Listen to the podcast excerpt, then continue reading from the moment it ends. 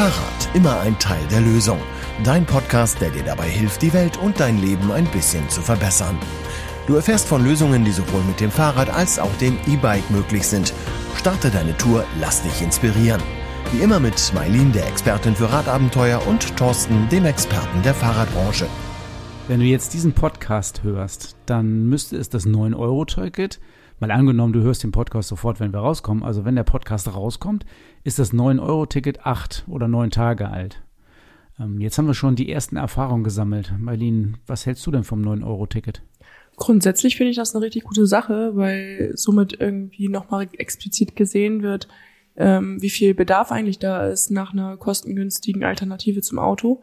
Und ich finde, das ist eine super Sache, um den ja, Pendlern eine Alternative zu bieten. Finde ich auch. Für die Pendler ist es natürlich super. Also für die, die sowieso schon Bahn gefahren sind, ist es natürlich sensationell. Äh, mit der einen Einschränkung, dass irgendwie jetzt die Züge wahrscheinlich ziemlich voll sind. Ich habe jetzt schon die ersten Erfahrungen gehört, dass äh, einige Züge viel voller waren als vorher. Aber es war noch nicht schlimm. Also es war jetzt noch nicht überlaufen. Ähm, jetzt müssen wir mal gucken, was Pfingsten, wie Pfingsten so abläuft und was da passiert. Ne? Ja, auf jeden Fall. Aber die Aufregung war ja eigentlich vorher schon ziemlich groß. Ich, ähm, bevor das 9-Euro-Ticket eingeführt wurde, so vor vier, fünf Wochen hatte ich gehört, ähm, die Bahn wollte sämtliche Fahrradmitnahme in den Zügen, in den Nahverkehrszügen verbieten, weil sie mit so einem großen Anschwung rechnen beim 9-Euro-Ticket, was ja wohl auch der Fall ist, ähm, dass kein Platz mehr für Fahrräder ist. Da hätte ich natürlich gesagt, äh, das ist der absolute Horror eigentlich. Ja, also ich finde es ja so schon schwierig in der Saison als Radreisender ähm, oder Radreisende mit dem Fahrrad irgendwie einen Stellplatz im ICE zu kriegen oder allgemein sogar im Regionalexpress. Da habe ich zumindest in den letzten Jahren schon immer Erfahrung gemacht, dass man dann auch mal warten musste oder fast gar keinen Platz mehr bekommen hat. Und jetzt noch in Kombination mit dem 9-Euro-Ticket wird das natürlich noch mal spannender. Und ich muss sagen, ich persönlich hatte auch riesengroße Panik, also zwei große Ps in den Augen, als ich gehört habe, Fahrradmitnahme soll generell verboten werden in den äh, Zügen während des 9-Euro-Tickets, weil ich schon meinen Urlaub geplant hatte. Ja, das ist ja die Frage. Hast du mit Nahverkehr oder mit Fernverkehr geplant? Sowohl als auch. Ich finde ja beides extrem kompliziert, muss ich ganz ehrlich sagen. Also im, im, Fernverkehr muss man ja sein Fahrrad immer extra anmelden für jeden Zug. Mein Problem ist, dass ich im Fernverkehr, Fernverkehr eigentlich selten den Zug nutze, den ich mir vorher ausgesucht habe, sondern meistens ist doch irgendwas mit Verspätung oder sonst irgendwie und dann bin ich eh in einem anderen Zug unterwegs dann äh, ist ja wahrscheinlich sowieso kein Fahrradplatz mehr frei. Ja, ich hatte das letztes Jahr tatsächlich sogar von Rügen zurück, dass ich dann mit den Regionalbahnen fahren musste, weil in den ICEs, obwohl die Verspätung hatten oder was ausgefallen ist, ähm, ich umsteigen musste, weil es keine Plätze mehr gab für Fahrräder. Und das ist natürlich mega ärgerlich. Da hast du mal eben so zehn Stunden Fahrt anstatt fünf Stunden. Ja, das macht echt, äh, also das macht es echt sehr, sehr kompliziert, mit dem Fahrrad irgendwie in Deutschland ein bisschen hin und her zu kommen. Und wenn jetzt der Nahverkehr auch noch dann gekappt wird, wird es natürlich schwierig. Da sind wir so ein bisschen bei dem Thema, die ewige Hassliebe zwischen ÖPNV und Fahrrad. Also eigentlich ist ja der ÖPNV und das Fahrrad in Kombination eine unschlagbar gute Waffe, um möglichst schnell von A nach B zu kommen, um also das zu kombinieren. Ich kann mir nichts Besseres vorstellen, als mit dem Fahrrad zum Bahnhof, rein in den Zug, und dann den vom Bahnhof wieder zum Zielort zu fahren. Das ist äh, sehr viel schneller äh, als äh, das Auto zum Beispiel, auf den meisten Strecken auf jeden Fall. Und ich bin in den Städten auch irgendwie viel, viel besser unterwegs, weil ich ja von den Städten viel mehr sehe. Also typischerweise, wir waren jetzt ja bei OMR, wir hatten Fahrräder mit. Also OMR, die Online-Marketing Rockstar Messe in Hamburg. Und ähm, sind mit dem Nahverkehr hingefahren, also hier mit der Startbahn. Und hatten Fahrräder mit und damit waren wir ja die Könige in Hamburg dann. Auf jeden Fall. Und das Witzige ist ja, obwohl diese Kombination ja so sensationell sich anhört und passt und wie ein Traum klingt, wird's immer wieder irgendwie, gibt's immer wieder Konflikte oder es wird nicht gewünscht. Habe ich das jetzt, Gefühl. Wir hatten jetzt ja eigentlich auch ein schönes Interview gerade mit ähm, jemand von der Allianz Pro Schiene, heißt das, glaube ich, war richtig, ne? Genau. Allianz Pro Schiene. Und ähm, da ging es eigentlich überwiegend darum, also es geht denen gar nicht darum, die Fahrräder in den Zug zu kriegen, sondern die haben eine andere Idee, ne? Finde ich auch nicht schlecht, weil es gibt ja auch ganz viele Leute, die einfach nur mit dem Fahrrad zum Bahnhof fahren und dann mit dem Zug weiterfahren. Und da ist es halt wirklich wichtig, dass man auch ähm, ja, sichere Abstellanlagen hat. Ja, ich finde sichere Abstellanlagen ist ein absolutes Muss am Bahnhof und überall sonst auch, finde ich.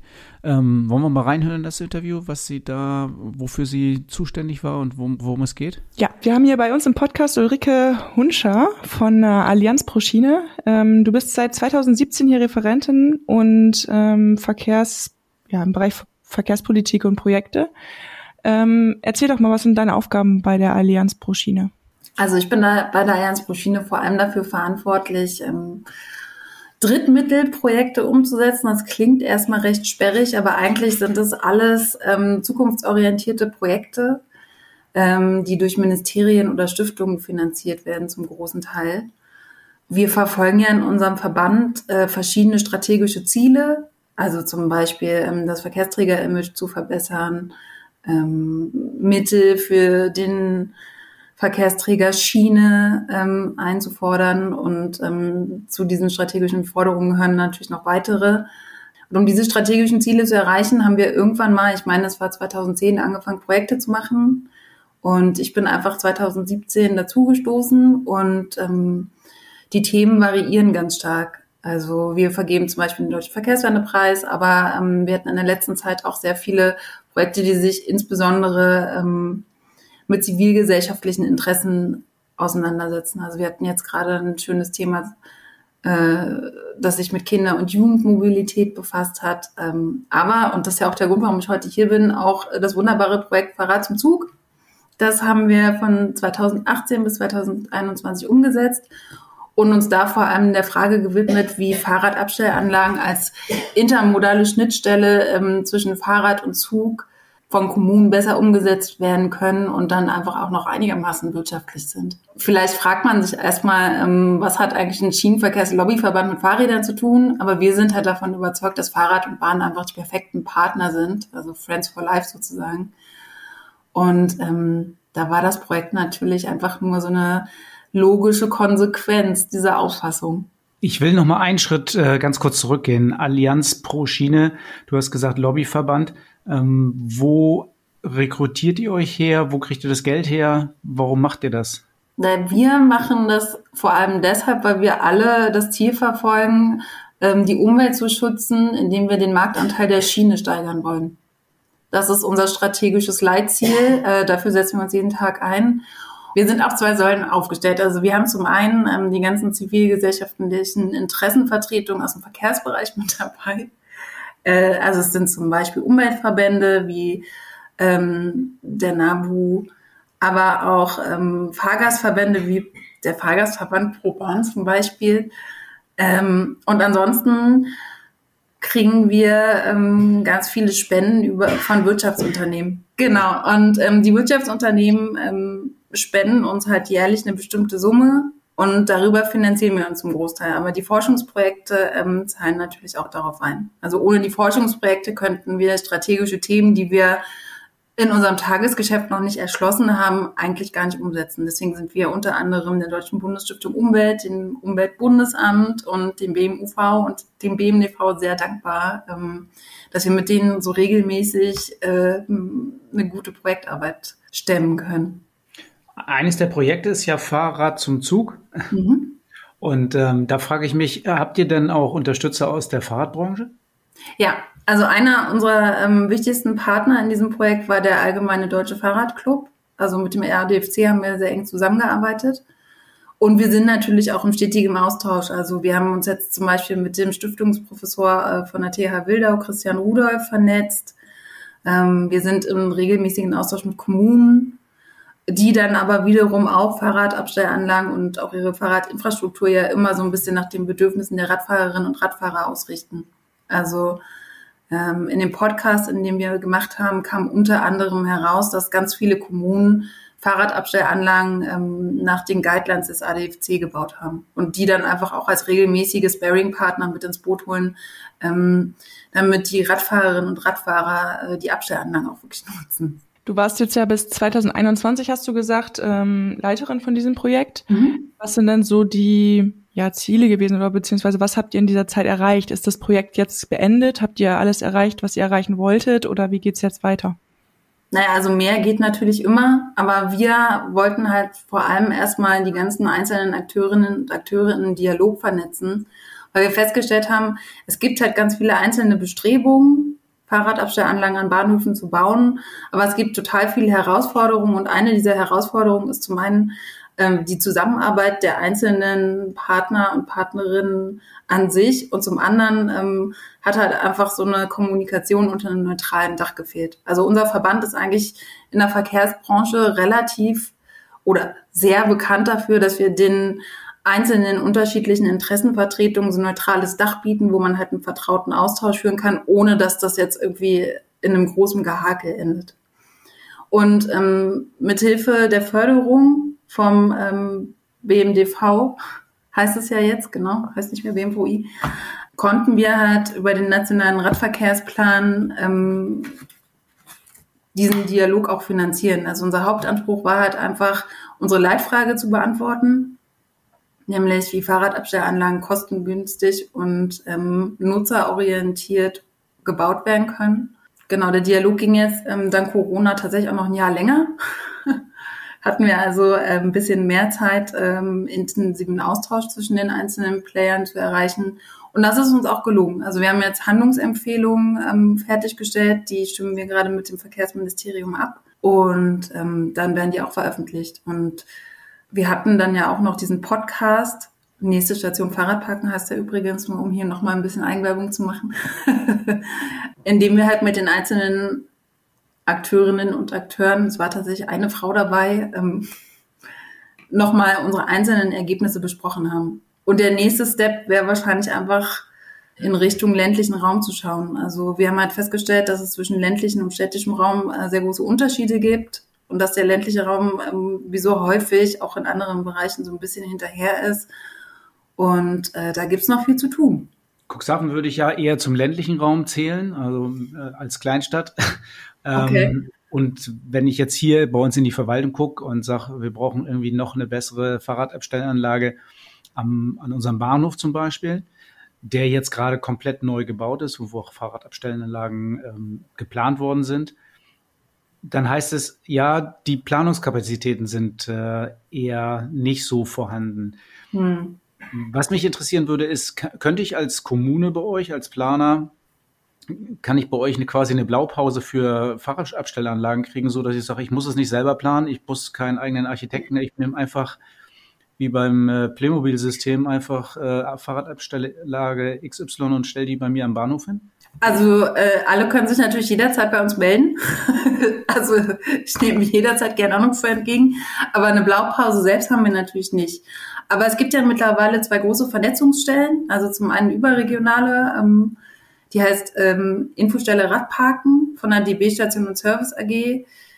Die arbeiten ganz eng mit der Bike and Ride Offensive zusammen. Also die helfen Kommunen definitiv bei der Planung und auch bei der Umsetzung von Fahrradabstellanlagen. Und dann gibt es noch ähm, so eine ähnliche Vernetzungsstelle, die sich halt mehr um den Raum Brandenburg kümmern. Die kommt auch vom äh, Verkehrsverbund Berlin-Brandenburg. Also das sind im Moment so die zwei aktivsten Player, ähm, an die ich dann interessierte Kommunen einfach verweisen würde. Also wir haben halt irgendwie so ein, so ein dialogisches Fundament gelegt, aber eine Umsetzung können wir als Lobbyverband natürlich nicht leisten. Also unser Spezialgebiet und Kerngeschäft ist halt die Kommunikation. Du hattest bei uns im E-Mail-Verkehr, bevor wir jetzt dieses Interview hier aufnehmen, so charmant geschrieben, dass du durch das äh, Projekt äh, selber erst wirklich zum Radfahren gekommen bist. In der Zeit, wo du jetzt das Fahrrad für dich entdeckt hast, hat es schon irgendwelche, wir sind ja hier im Podcast Fahrrad immer ein Teil der Lösung, hat das Fahrrad für dich schon ein Problem gelöst in dieser Zeit? Hm, eigentlich hat das total viele Probleme gelöst. Also zum einen, ähm, da wir alle, ich habe auch Kinder, ähm, da wir alle jetzt sehr viel mehr Fahrrad fahren, zwangsläufig, also zumindest für die Kinder, ähm, sind wir halt sehr viel flexibler geworden. Also es ist jetzt nicht so, dass wir irgendwie on point immer äh, dann an einer Bushaltestelle stehen müssen, sondern wir sind einfach viel freier unterwegs. Wir wohnen natürlich hier auch so ein bisschen im Outback, deswegen kann man auch ein bisschen freier Fahrrad fahren. Ja, ich bin natürlich sehr viel häufiger in der frischen Luft, was eigentlich für die gesamte Lebensqualität ganz gut ist.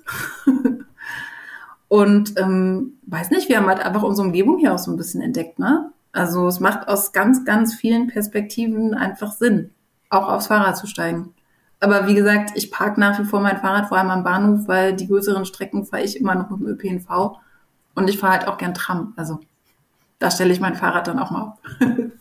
Aber was du gerade gesagt hast, das finde ich ganz interessant. Ich würde das gerne noch mal so ein bisschen vertiefen, die Umgebung kennenlernen. Das ist eben doch anders, wenn man in seiner in seinem Viertel mal mit dem Fahrrad unterwegs ist. Man hat größere Entfernung, als wenn man zu Fuß geht und eben sieht viel mehr, als wenn man mit dem Auto oder ähm, mit dem Zug unterwegs ist dann, ne? Ja, total. Also man entdeckt halt einfach ganz viele kleine Ecken und wenn man dann irgendwie aus Versehen mal falsch abbiegt, wenn man ganz umgezogen ist, passiert das ja ab und zu. Ähm, dann erschließen sich halt irgendwie so völlig neue Wege und man lernt halt einfach auch so sein Quartier viel besser kennen. Also es macht schon total Sinn und es macht halt einfach auch sehr viel Spaß. Fahrrad als Teil der Lösung, sich schneller in seinem Quartier einzugewöhnen. Unter anderem, also ich finde sowieso, man sollte ähm, die gesamten umweltfreundlichen Verkehrsmittel einfach immer verknüpft denken. Und klar, Fahrrad ist auf jeden Fall immer ein Teil der Lösung, ähm, aber die Schiene natürlich auch. Ähm, da kommen wir wieder zu meinem Anfangsstatement. Fahrrad und Bahn sind einfach die perfekten Partner. Marlene, du pendelst ja nicht mehr so viel wie früher und nicht zum Bahnhof oder nicht mehr direkt zum Bahnhof, aber der Bahnhof in Cuxhaven ist ja auch komplett neu gestaltet worden. Wie findest du das? Ich finde es total klasse. Also das, das, erste, was mir da aufgefallen ist, ist diese riesengroße Fläche an Fahrradbügeln, ähm, die schon mal geschaffen wurden, aber auch diese beiden äh, ja, Holzblöcke sind das, wo du dein Fahrrad auch innen drinne abschließen kannst. Genau, da kannst du mieten, kannst dir einen Stellplatz mieten, also Tagesplatz oder auch Wochen- und Monatsplatz. Dann kannst du dein Fahrrad reinstellen und das ist wirklich sicher. Also finde ich schon mal eine sehr, sehr gute Sache. Bei den Anlehnbügeln bin ich mir nicht ganz sicher, ob die wirklich dicht genug dran sind. Ja, die sind so ein bisschen weiter weg vor dem Bahnhofsgebäude, also da muss man tatsächlich noch ein bisschen laufen bis zum Gleis. Äh, da hast du natürlich recht. Da bin ich mir immer nicht so sicher, ob man das hätte nicht anders lösen können, weil jetzt in der ganzen Übergangszeit, als die Baustelle in Cuxhaven waren, da waren ja die Fahrräder quasi direkt am Gleis abgestellt, am Bauzaun. Und ähm, sobald sich eine Möglichkeit bot, noch ein bisschen dichter ranzugehen, sind die Leute ja mit dem Fahrrad noch dichter rangegangen. Also da finde ich immer, irgendwie das Nutzerverhalten ist so klar, die wollen also fast bis zum Zug fahren.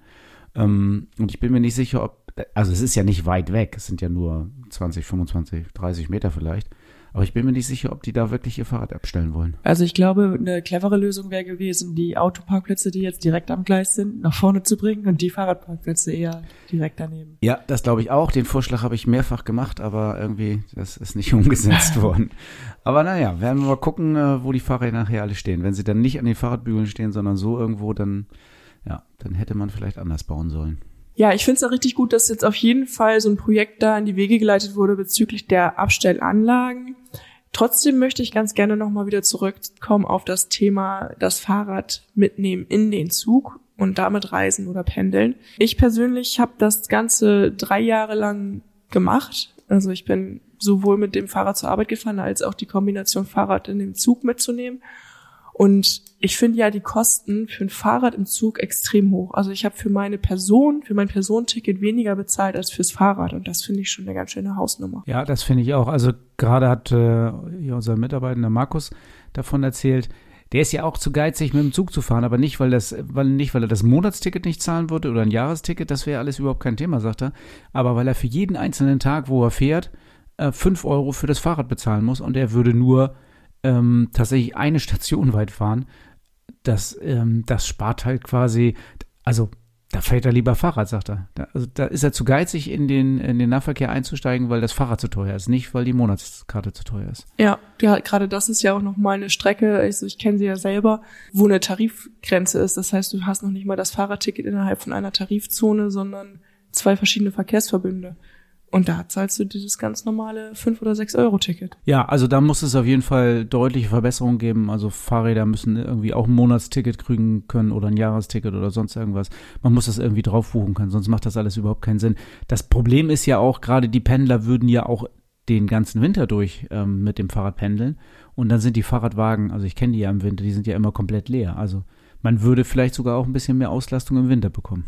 Mein Vorschlag wäre ja sogar, das habe ich sogar meinem persönlichen Verkehrsbetrieb vorgeschlagen, dass man Einwegtickets macht, also dass man nur eine Strecke fürs Fahrrad zahlt, weil jetzt aktuell sind die Fahrradtickets auf den ganzen Tag bezogen. Es gibt aber auch ganz viele Pendler, wie mich damals, äh, die halt ganz gerne eine Strecke gependelt sind und abends im Winter gerade, wenn es auch früh dunkel ist, mit dem Zug einfach zurückfährt. Also so eine Gegenwindpendlerpauschale hätte ich meine, so Genau. Gegenwindpendel, äh, Gegenwindfahrradkarte.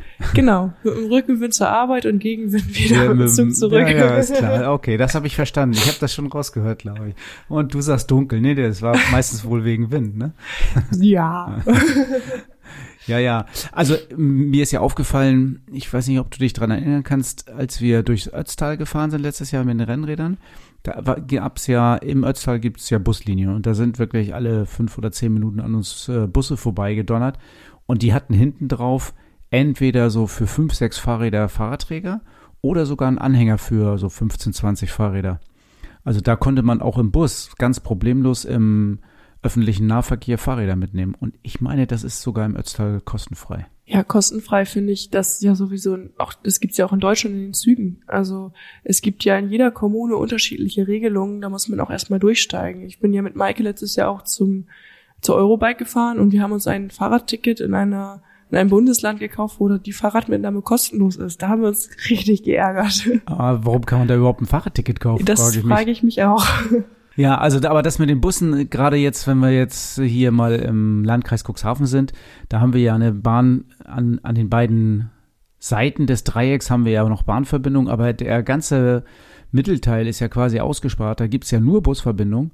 Und ich fände das da gerade interessant, wenn die Busse auch so einen Anhänger hinten hinter hätten oder einen Fahrradträger, wo man die draufladen kann. Ja, auf jeden Fall. Oder müssen wir vielleicht nochmal an die Verkehrsbetriebe ran und mit denen nochmal was machen? Aus Erfahrung kann ich dir sagen, die schreiben, da besteht kein Bedarf.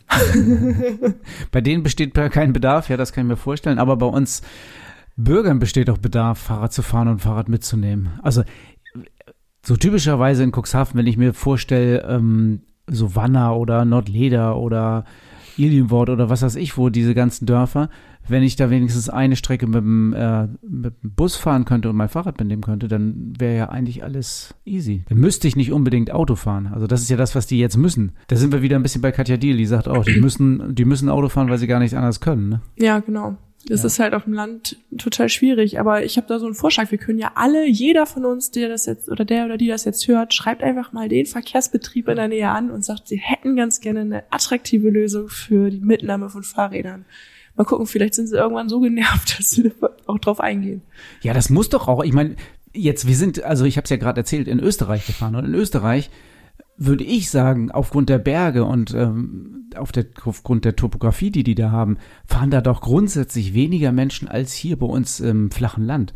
Und dann, wenn da der Bedarf so groß ist, dann kann der doch hier nicht nicht vorhanden sein. Das geht doch gar nicht. Also das ist doch, ist doch nicht wahr, was da erzählt wird.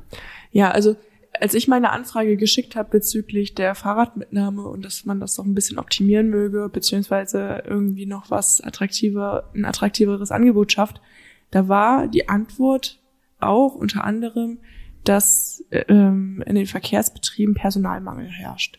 Und da habe ich mich gefragt, was hat denn Personalmangel damit zu tun, einfach einen Fahrradanhänger mehr hinten ranzuhängen? Da ist ja nicht unbedingt noch eine Person, die im Zug mitfahren muss extra. Es ist Ja, doch eigentlich vielleicht, nur ein eine, vielleicht war es auch nur ein Textbaustein. Okay. Vielleicht äh, war der Personalmangel auch im Büro und die konnten dir keine vernünftige Antwort geben, weil sie niemanden ha- hatten, der vernünftig schreiben kann. Hm, Also Argumente niederschreiben kann. Gut möglich. Möglicherweise war es ja auch das. So, ähm, jetzt aber nochmal wieder zurück, Thorsten. Du hattest doch letztens eine längere Tour mit dem Fahrrad gemacht in die Provence. Ähm, wie hast du das da eigentlich mit dem Fahrradticket gemacht? Ja, also eine längere Zugreise mit dem Genau. Fahrrad, genau. Ähm, da habe ich mir eine, äh, so eine Fahrradtasche, also so eine Radreisetasche genommen, wo das Fahrrad dann reinpasst. Also Vorderrad raus, Hinterrad raus, ähm, Sattel ab, Lenker quer. Also mit dem Rennrad, das, das war dann eben richtig verpackt, wie so ein, ja, wie ein ziemlich großer Rollkoffer, würde ich sagen, sieht das dann aus. Also vier Rollen unten drunter, so kann ich, muss ich den nicht tragen, kann den rumrollen. Da hatte ich eigentlich auch fast mein ganzes Gepäck drin. Und dann hatte ich noch einen Rucksack mit und das war's. Rucksack auf dem Rücken, den Rollkoffer rumgerollt. Und den muss ich in keinem einzigen Zug anmelden, weder in Deutschland noch in Frankreich. Also nicht im ICE, nicht im Intercity, nicht im TGV.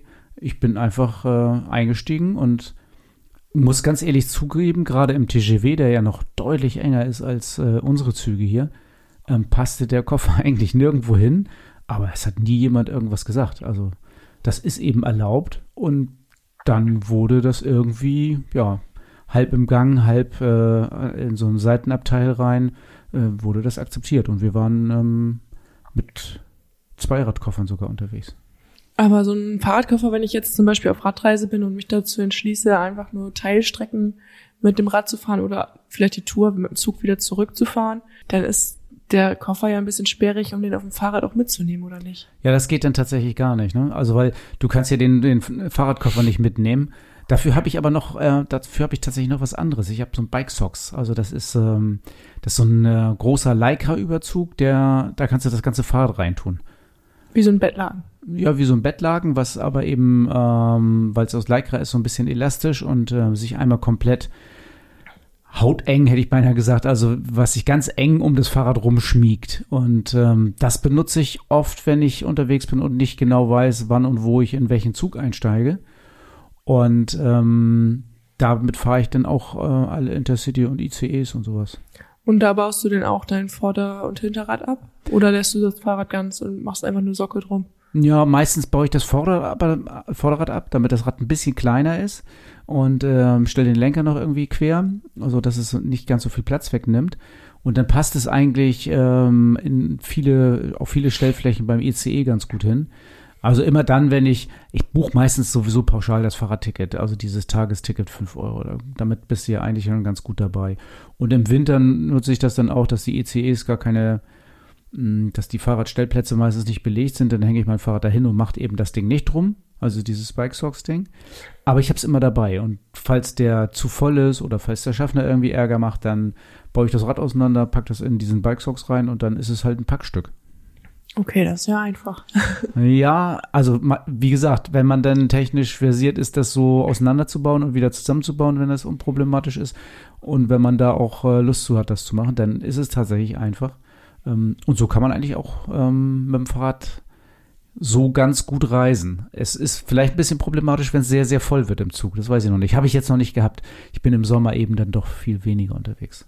Weil so ein Podcast, der inspiriert einen ja auch manchmal. Also wenn du jetzt hier zuhörst und den letzten Podcast auch gehört hast, da hatten wir als Bike-Episode Falträder und irgendwie ähm, dann stieg die Nachfrage nach Falträdern danach drastisch an, vor allen Dingen von den Mitarbeitenden. ja. Du hast dir jetzt ein Faltrad zugelegt, ne? Ich habe mir ein Faltrad zugelegt, ja. Was hast du damit vor? Ich möchte mit einem Interrail-Ticket einmal bis nach Pontevedra fahren und wieder zurück und ja, war halt wirklich am überlegen mit den ganzen Zügen gerade im Ausland. Ich hatte jetzt nicht so richtig Lust, mir irgendwie sämtliche Beförderungsrichtlinien durchzulesen und zu schauen, wo ich ein Fahrrad mitnehmen kann oder nicht. Und äh, du hattest ja von der Bikesock mir damals schon erzählt.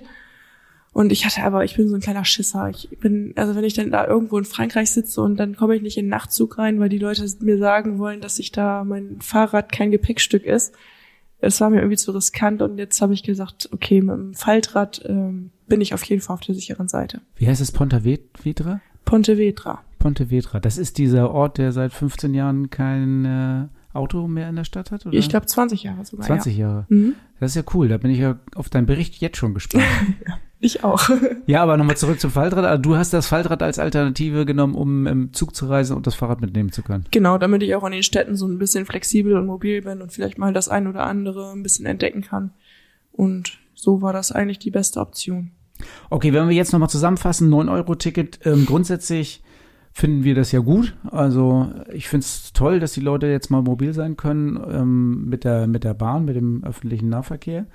Ähm, ich bin ja totaler Gegner von Tankrabatt, weil das finde ich wirklich äh, super schlecht, ein super schlechtes Signal in einer Zeit, in der Energie immer knapper wird, in einer Zeit, in der, wenn man Energie, gerade Erdöl verbraucht, man auch noch ähm, Putin unterstützt dann auch noch den Sprit billiger zu machen, um da mehr Verbrauch anzuheizen. Ich finde, das ist der Tankrabatt ist genau das Gegenteil von dem 9-Euro-Ticket. Also 9-Euro-Ticket finde ich gut, aber Tankrabatt, da sträuben sie mir, sträuben sich mir echt die Nackenhaare.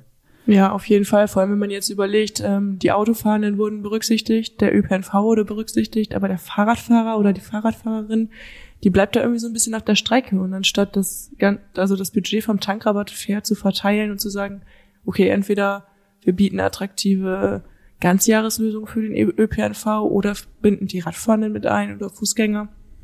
Wäre natürlich schön gewesen. Ja, zumal es gerade in der Fahrradbranche, in der Fahrradlobby ja auch Bestrebungen gibt, wo man gesagt hat, ähm, dann macht doch die Fahrradreparaturen billig, macht doch statt 19% Mehrwertsteuer 7% Mehrwertsteuer auf alle Fahrradreparaturen.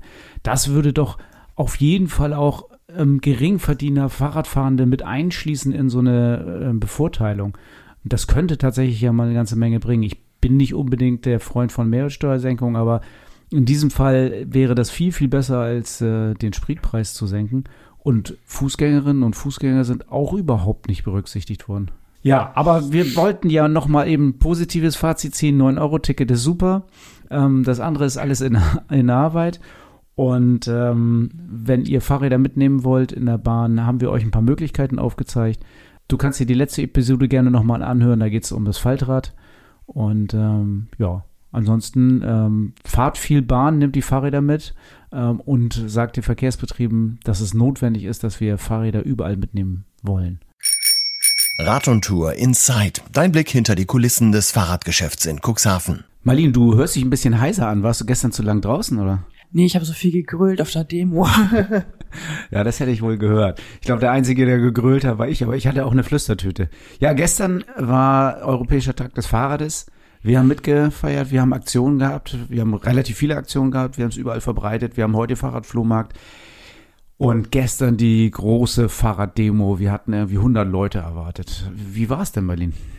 Ja, ich muss sagen, am Anfang, wo wir da alleine auf diesem Parkplatz gewartet haben, dass die Leute langsam kommen, hatte ich ein bisschen Angst, dass wir alleine bleiben. wir, wir beide eine Zwei-Mann, äh, oder was? Ja, genau. Aber das hat sich ja Gott sei Dank relativ schnell dann äh, ja, erübrigt diese Angst und äh, es sind doch echt viele gekommen, also viel mehr als ich erwartet habe. Es war, waren wirklich viele Leute. Also ähm, da habe ich so ein bisschen den Überblick verloren, aber wenn man jetzt sagt, ganz, ganz viele, ähm, das sind nicht so viele, wie man von einer großen Demonstration erwartet, aber doch viel mehr als Cuxhaven sonst auf die Beine stellt.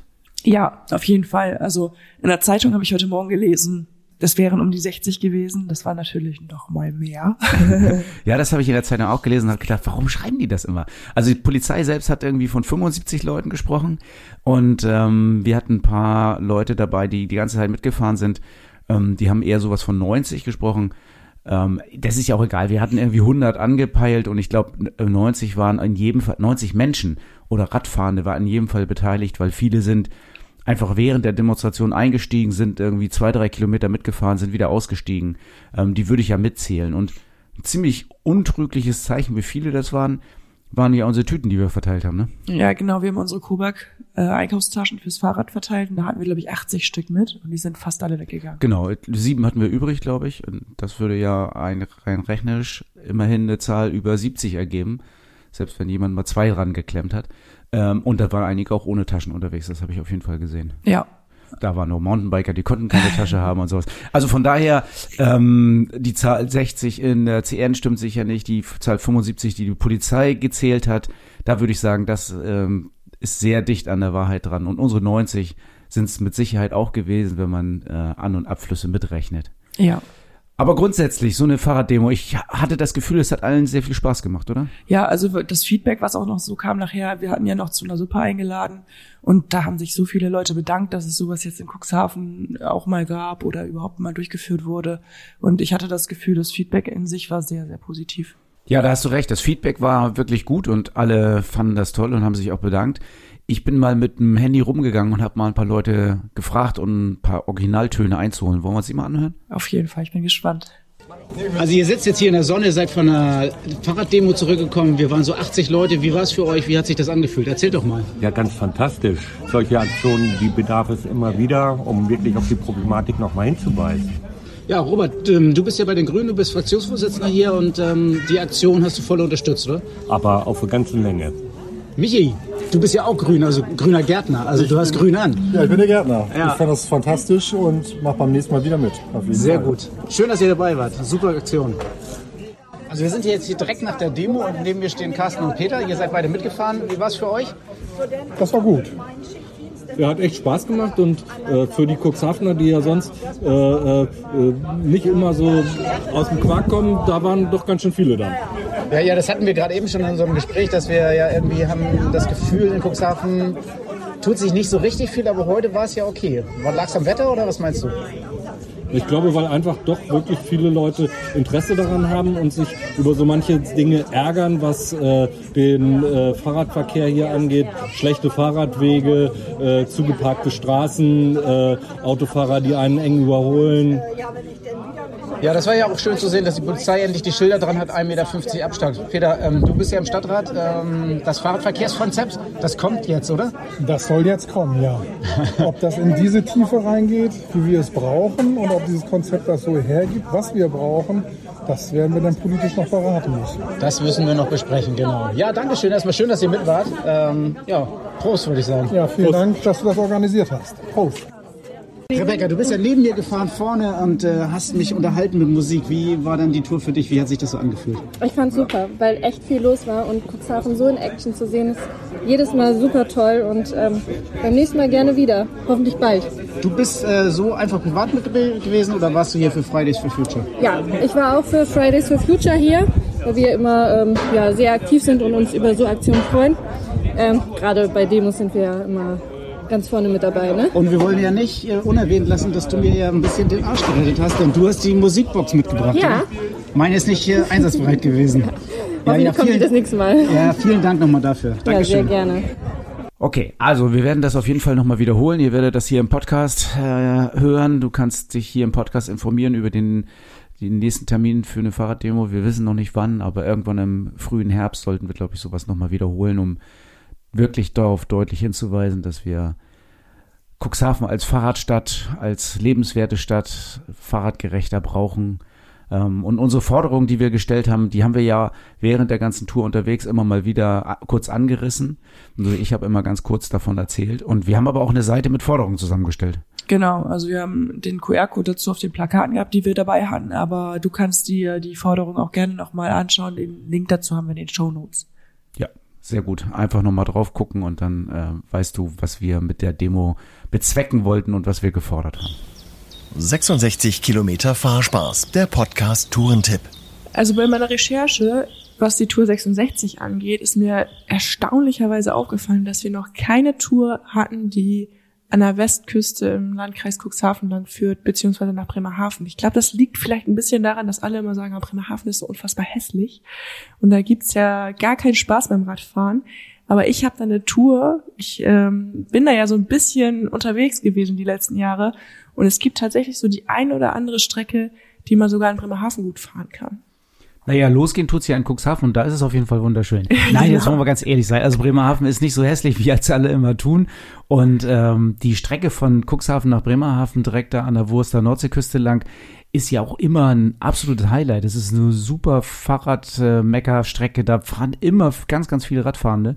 Und ähm, dass wir das noch nicht in unserer Tour 66 Kilometer drin hatten, ist, glaube ich, irgendwie purer Zufall. Also die Tour, um das jetzt nur schon mal vorab zu nehmen, führt nicht entlang des Weserradweges, wie man jetzt vielleicht denken mag. Ähm, ich denke mal, den Weserradweg, das weiß jeder, das ist ein sehr beliebter Radweg und wir möchten euch eine Tour zeigen, die eben vielleicht nicht jeder kennt. Ja, starten tun wir auf jeden Fall ähm, am Bahnhof in Cuxhaven und die Tour führt erstmal Richtung Innenstadt. Ja, und dann aber auch relativ schnell raus nach Holtespang. Also man ist dann ja nach zwei Kilometer ähm, Siedlungsfläche schon fast wieder im Grün und fährt dann raus nach Holtespang. Holtespang ist das Reiterdorf in Cuxhaven, da wo die Menschen mit Pferden Urlaub machen. Genau, in Holtespang starten, startet man dann direkt in die Küstenheide. Die kennt ihr schon von vergangenen Touren. Ähm, wir bewegen uns hier so ein bisschen auf einer Teilstrecke von unserem Radeln für den Weihnachtsbraten und verlassen dann die Küstenheiden in Ochsstedt. Also dann sind wir in Ockstedt, kommen da raus und dann geht's über Spieker-Neufeld weiter. Und wenn man dann den Spieker weiterfährt, dann geht's nach Kappeln. Und in Kappel ist auch ein schönes Melkhus. Das liegt jetzt nicht ganz direkt auf der Strecke, aber man ist es ausgeschildert, man kann einen schönen Abstecher dahin machen. Ähm, lohnt sich auf jeden Fall, das ist da echt mit Liebe alles hergerichtet, aber insgesamt sind auf der Strecke ganz viele von solchen Melkhus angeboten oder irgendwelchen Marmeladenhäuschen, die finde ich total klasse. Naja, dann kommen wir zu den, äh, nach Kappel kommen wir natürlich äh, nach Paddingbüttel, da fahre ich auch immer gerne lang. Schon des Namen, Namens wegen. wir gehen dann quasi immer weiter Richtung Bremen, fahren da über Misselwaden, Stückchen zwischen Misselwaden und Bremen fahren wir an der Hauptstraße. Ähm, da heißt es dann mal eben kurz Zähne zusammenbeißen, ist aber auch gar nicht ganz so schlimm, weil da wirklich nicht so viel Verkehr ist. In Bremen habt ihr auf jeden Fall nochmal eine Chance anzuhalten und was zu snacken, weil da gibt's auch ein bisschen mehr. Wie geht's weiter nach Bremerhaven? Ja, jetzt wird's spannend. Ähm, zwischen Bremen und Sivan ist, beziehungsweise zwischen Bremen und Lang, ähm, geht's so ein bisschen Feldwege lang und man kommt dann relativ schnell am Speckenbüttler Park raus. Und jetzt kommt so mein komplettes exklusives Highlight. Also ganz viele Leute wissen nicht, dass man durch Bremerhaven durchfahren kann, ohne durch den Verkehr zu müssen. Und ähm, wenn man am Speckenbüttler Park rauskommt, so schräg gegenüber geht das einen kleinen Schotterweg lang und da kommt man am Auesee vorbei. Und ähm, da findet man hin und wieder mal ein paar Spaziergänge, aber in sich ist es da ziemlich ruhig und fährt dann weiter durch, also die Einheimischen nennen es den Lea-Urwald. Das sind so, ja, ganz glatt asphaltierte Wege mit ganz viel Grün und man sieht tatsächlich sogar Rehe, obwohl es wirklich so stadtnah ist und fährt dann weiter entlang an den Schrebergärten und kommt dann direkt am Zoll beim Roten Sand raus. Ja, dann ist man ja eigentlich schon durch die Stadt durch. Ja, also man ist quasi direkt da, wo die touristischen Highlights anfangen. Da führen wir euch so, auch so ein bisschen vorbei, also am Mediterraneo, am Zoo. Da könnt ihr noch mal ein bisschen Schiffe gucken und äh, vielleicht ein Eis essen oder sowas. Und wenn ihr da dann durch seid, dann macht es noch einen ganz kleinen Bogen an der Geste entlang und kurz danach seid ihr auch schon am Bahnhof. Ja, also da werde ich mich mal, die, die Tour werde ich mir mal runterladen, da werde ich mal nachfahren, glaube ich, weil ähm, ich weiß, dass ich schon mal durch den Speckenbüttler Part gefahren bin, aber ich kann mich nicht mehr dran erinnern, wie ich da hin oder wie ich da reinkomme. Und das meiste von der Strecke, also die Anfahrt und sowas kenne ich alles, aber genau da in Bremerhaven in der Innenstadt. Da ist es ein bisschen tricky. Ladet euch die Strecke bei Komoot runter und fahrt einfach mal. Ihr könnt natürlich von Bremerhaven auch nach Cuxhaven fahren. Ihr könnt ja auch also Reverse fahren, überhaupt kein Problem. Aber auf jeden Fall ist das äh, die Streckenführung durch Bremerhaven super interessant, auch an der Geste lang. Das kenne ich so ein bisschen. Sehr schön zu fahren. Und äh, wie ihr mit dem Zug nach Bremerhaven kommt und wie ihr das äh, günstig macht mit dem 9-Euro-Ticket, haben wir euch ja schon erklärt in dieser Episode. Das Fahrrad-Highlight der Episode mit Thorsten und deinem Verkaufsexperten von Rad und Tour. Ja, wir haben ja ganz besondere Fahrräder da und jetzt äh, haben wir in dieser Episode unseres Podcasts so ein bisschen darüber erzählt, äh, was praktisch ist, was Energie spart, wie man Geld spart, wie man Fahrräder kostenfrei vielleicht im öffentlichen Nahverkehr mitnehmen kann. Und beim Bike der Episode bin ich eigentlich ziemlich genau beim Gegenteil. Ich bin jetzt beim äh, absoluten Luxusprodukt. Okay, bei welchem? SUV? nee, ich bin eigentlich bei einfachen Fahrrädern, also bei Gravelbikes, ist ja eigentlich auch dein Thema, Marlene, oder? Ja. Und ähm, Gravelbikes, ähm, ich mache nicht das Bike der Episode, sondern vielleicht so ein bisschen auch äh, ähm, die Kategorie der Episode, aber Gravelbikes haben wir gerade richtig, richtig schöne Fahrräder gekriegt. Wir haben Gravelbikes sogar vorrätig von, ähm, von Orbea. Finde ich total charmant schöne Fahrräder. Also du, du fährst ja selber auch ein Terra, glaube ich. Ja, genau. Orbea. Und ähm, noch eine Sensation drüber, hätte ich beinahe gesagt, ist das äh, Stevens Camino, das wir jetzt in Camino Pro und äh, Camino Normal vorrätig haben. Und das ist so ein schönes Rad. Also das finde ich auch wirklich sensationell. Und dann haben wir ja wirklich die komplette Palette an Pivot Wall da. Ja, das Fahrrad fand ich auch sehr äh, schön. das ist echt schon ein Fahrrad zum Niederknien. Bevor ich jetzt hier weitermache und du ins Schwärmen gerätst, weil du zuhörst, weil ich so sehr von dem Wall schwärme. Ich fahre übrigens selber eins. Äh, will ich hier mal ausnahmsweise direkt den Preis nennen. Ich glaube, wir haben kein einziges Volt unter 7500 Euro da. Das ist also ein echtes äh, Luxusfahrrad, ein Luxusartikel, aber es macht so viel Spaß und das ist so wunder wunderschön.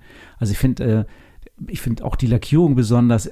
Also an dem Fahrrad ist wirklich alles echt extrem schön. Also als ich das gesehen habe, ich glaube letztes Jahr war der Vertreter da mit seinem Prachtstück und da habe ich auch nur gedacht, oh, ist das schön. ja, sowas müssten wir mal haben. Ja. ja. Es ist natürlich völlig, ja, du kannst mit anderen Fahrrädern wahrscheinlich ähnliche Leistungen äh, abrufen, aber eben so ein Fahrrad wie das äh, Pivot Volt ist eigentlich auch ein Luxusartikel. Also wie gesagt, deswegen habe ich es vorhin erwähnt, genau das Gegenteil von dem, was worum sich unser Podcast gerade dreht, um äh, vernünftig sein und äh, Sprit sparen und Geld sparen. Ja, das Volt ist absolut unvernünftig, aber echt extrem geil. aber das ist auch manchmal so. Ich meine, so wie sich andere Leute irgendwie äh, ein zu teures Auto oder ein zu schönes Auto kaufen, was äh, die meisten Autos sind ja auch ah, total unvernünftig. Also Eine Rolex. oder eine Rolex kaufen oder sowas in der Art. Ähm, so kannst du dir natürlich auch so ein Vault hinstellen. Wenn es dir verdient hast, wenn du da Bock drauf hast und wenn du dir das wirklich selber gönnen willst, dann mach es doch einfach. Das passt bestimmt auch gut ins Wohnzimmer oder ins Schlafzimmer. Ja, das darf man auch ganz sicher ins Schlafzimmer und ins Wohnzimmer hängen. Also guckt mal einfach auf unsere Homepage, ähm, guckt euch die Bilder an oder guckt auf pivotcycle.de, nee, pivotcycle.com ist, glaube ich, die, wir vernetzen das auf, äh, verlinken das auf jeden Fall in den Shownotes, dann kannst du da mal direkt hinsurfen. Extrem schöne Fahrräder, obwohl die anderen Pivot-Räder auch extrem schön sind, die wir da haben. Ja. Also, Bike der Episode ist dann für mich hier heute mal das äh, Pivot World ein Cyclecrosser, ein Gravelbike, äh, ein Reise-Gravelrad, äh, sportlich zu fahren, extrem schön, einfach ein Hingucker und ein Rad zum super Spaß haben. Und das erwartet dich beim nächsten Mal bei Fahrrad immer ein Teil der Lösung. Beim nächsten Mal wird's richtig gewalttätig. gewalttätig, ja, ja. Also, ihr werdet hören, dass es gar nicht so gewalttätig ist, aber das Buch, was wir euch vorstellen wollen, wir haben das jetzt mit Büchern eigentlich so, das Buch, was wir euch vorstellen werden, ähm, heißt Straßenkampf. Ja, und dazu haben wir ein spannendes Interview mit der Autorin und ich freue mich schon richtig, das äh, zu zeigen oder zu vorzustellen.